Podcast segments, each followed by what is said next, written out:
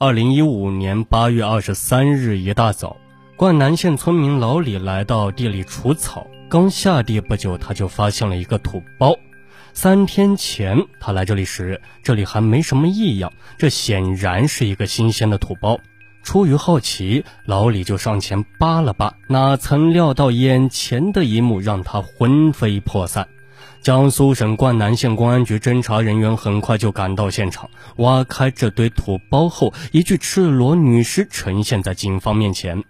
尸体是俯卧翘臀位，距离地面有一米深，刚好臀部是翘起来的。翘起来的臀部比头部和脚部都高。民警首先想到的，这是一起凶杀案。如果不是凶杀案，谁会把尸体处理的这么隐秘呢？现场只有这具赤裸的尸体，没有发现被害人的衣物和随身物品。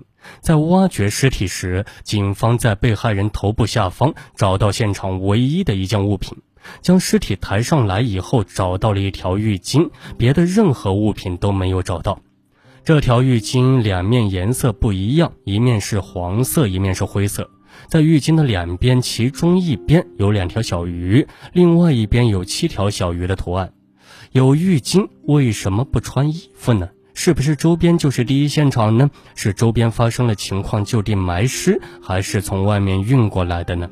然而，这样的浴巾十分普通，很难追踪其来源。更为棘手的是，尸体已经高度腐败，无法辨认出其面部特征。对于被害人的身份，现场提供的信息并不多。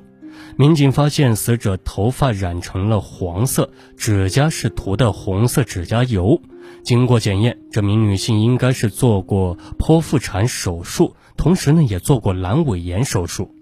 随着尸体解剖的深入，关于被害人遇害的时间段，法医做出了初步推断。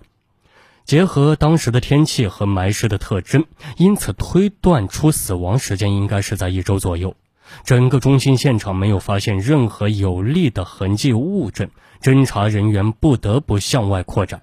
颐和场位于灌南与灌云两县的交界处，这是一片泄洪区。每年夏季上游落马湖泄洪时，这里会变成一片汪洋大海。而遇到不泄洪的年份，附近的村民就将这里开辟成土地，种植大豆等农作物。在距离中心现场二十米左右的斗地里，警方有了新的发现。地里发现了一部分不是很完整的车轮印，如果不仔细看，根本看不出这些痕迹。虽然痕迹不完整，但是通过测量可知车轮印宽约十八厘米。警方推断，应该是轿车行驶时留下的痕迹。除了附近的居民，很少有人会来这里。斗地里出现车痕极为反常。正常车辆不会到现场的田地中间去留下痕迹的，民警推断这很有可能就是抛尸运尸过程中作案车辆留下来的痕迹。颐和场无疑是一个抛尸现场，而且是埋尸现场。那么第一现场又在哪里？尸源如何追踪呢？俗话说，远抛近埋，不可能是外地的专门跑到这里来抛尸，最起码犯罪嫌疑人对这边相当熟悉。根据远抛近埋的作案规律，警方对现场附近的村庄进行排查，却并没有发现与被害人年龄以及体貌特征相似的失踪人口信息。如果无法确定死者身份，那么案件后期的侦查难度就非常大。现场没有有力的痕迹物证，被害人的身份也难以确定，那么侦查员该如何找到案件的突破口呢？这几天，上海的邵卫民心神不宁，女儿邵美华的电话打不通，好几天没消息了。正常情况下，女儿邵美华三两天就会和家里联系。这个女儿让邵卫民老两口操了不少的心。一年前呀，邵美华离了婚之后，一直没有稳定的工作，整天泡在游戏厅里。邵美华有个四岁的女儿，目前也是由邵卫民老两口抚养。离婚后，邵美华隔三差五会回家看看老人和孩子，但最近几天却音讯全无。几个月前，邵美华认识了新男朋友尹小刚，两个人在奉贤区一间出租屋里同居。邵卫民找到尹小刚，尹小刚表示他也联系不上邵美华。邵卫民感觉到很奇怪呀。人和你在一起，怎么会人没了呢？殷小刚说：“我也在找他呢，我也不知道他到哪里去了。”于是两人商议还是报警吧。就这样，两人去公安机关为邵美华报了失踪。江苏省灌南县发现一具无名女尸，确定尸源成为侦破工作的重点。在获取被害人的 DNA 信息后，警方随即进行了数据比对。很快，一个匹对的对象就出来了。原来，邵美华之前因为为赌博人员提供条件而被警方处理过，因此库里有她的 DNA 信息。对比结果显示，被害人名叫邵美华，三十二岁，上海人。确定了尸源，警方感到非常兴奋，那么就能够对他的人员交往情况、矛盾关系及活动轨迹进行进一步的调查。邵美华长期生活在上海，为什么他会命丧于连云港市灌南县呢？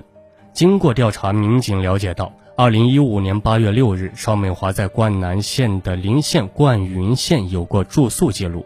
宾馆的监控录像显示，八月六日晚上九点四十六分左右，被害人邵美华戴着眼镜，穿着黑色上衣来到前台。几秒钟后，一个穿着白色 T 恤的男子跟邵美华一起办理了入住手续，房费也是这名男子支付的，而登记的身份证是被害人邵美华的。登记过程中，两人一直在交谈。从两人的神情动作来看，他们的关系并不一般。两人感觉比较亲密，民警对这个男子持怀疑态度。虽然民警不能果断地说出他就是犯罪嫌疑人，但是可以肯定地说，他对被害人邵美华应该是非常了解的。随后，两人来到楼上准备进入房间，但开门的时候好像出了点问题，于是两人反身下楼找服务员。这时，监控录像捕捉到两人的正面形象。虽然监控录像能够记录下这名男子的体貌特征，但是当时这名男子没有用他的身份证去登记住房，因此警方也无法确定男子的身份。两分钟后，两人在工作人员的帮助下打开了房门，一起进入了房间。在警方目前掌握的线索中，这是被害人生前最后的活动影像。八月六日，被害人跟一个青年男子一起入住这家宾馆，而十几天之后，他的尸体就在三十公里外的颐和场被发现。警方认为这名男子似乎跟案件有着千丝万缕的关系。第一呢，被害人邵美华为什么会来到灌云县住宿呢？第二，他跟同行的这名男子又是谁呢？第三，这名男子和被害人的死亡到底存在着什么关系呢？即使这名男子不是嫌疑人，那也一定是知情人。这名男子究竟是谁？他跟邵美华的遇害是否有关呢？警方对邵美华案发前的活动进行了调查。邵美华有一辆黑色的尼桑轿车，通过追踪这辆轿车的行驶轨迹，警方发现一个意外的发现。那么，这个白 T 恤男子是谁？警方到底发现了什么呢？欢迎大家继续收听《命案一千宗》，警钟长鸣。我们下期节目再见。